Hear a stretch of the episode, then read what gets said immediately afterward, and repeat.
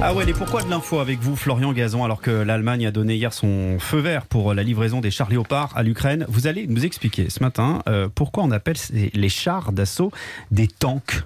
Yavol, Jérôme, même si j'aurais plutôt dû, dire yes, my, dear. car les chars d'assaut, comme le rugby, la jelly et le prince Harry, c'est originaire d'Angleterre, même si ça aurait dû être français. Et pourquoi ça ne l'a pas été? Eh bien, parce qu'un couillon de notre armée, excusez, ah, excusez, mais c'est le mot, décide en 1903, en découvrant le projet du capitaine Levavasseur, qu'un engin monté sur des chenilles avec un canon au-dessus, ça ne marcherait jamais.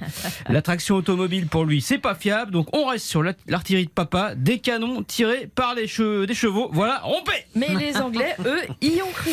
Oui, 11 ans plus tard, la Première Guerre mondiale vient de débuter. Après un tour sur le front, le colonel Dunlop Wintop, spécialiste de tactique militaire, est convaincu qu'un véhicule blindé et armé à chenilles est THE solution pour gagner cette guerre de tranchées. Winston Churchill valide et deux ans plus tard sont fabriqués ce qui s'appelle alors des land ships, des navires de terre. C'est flou et c'est fait exprès. pourquoi ça? Ben, On est en temps de guerre, Marine. Alors, hors mm. de question que les espions allemands découvrent l'invention des Anglais. Il faut garder l'effet de surprise. Alors, Dunlop Swinton a une idée faire croire qu'ils sont en train de construire de grosses citernes mobiles autotractées et évidemment inoffensives pour amener de l'eau aux troupes sur le front. Et même pas le front en France, non, celui en Mésopotamie où les Britanniques font face aux Ottomans. On n'est jamais trop prudent. On parle alors de water carrier, des porteurs d'eau.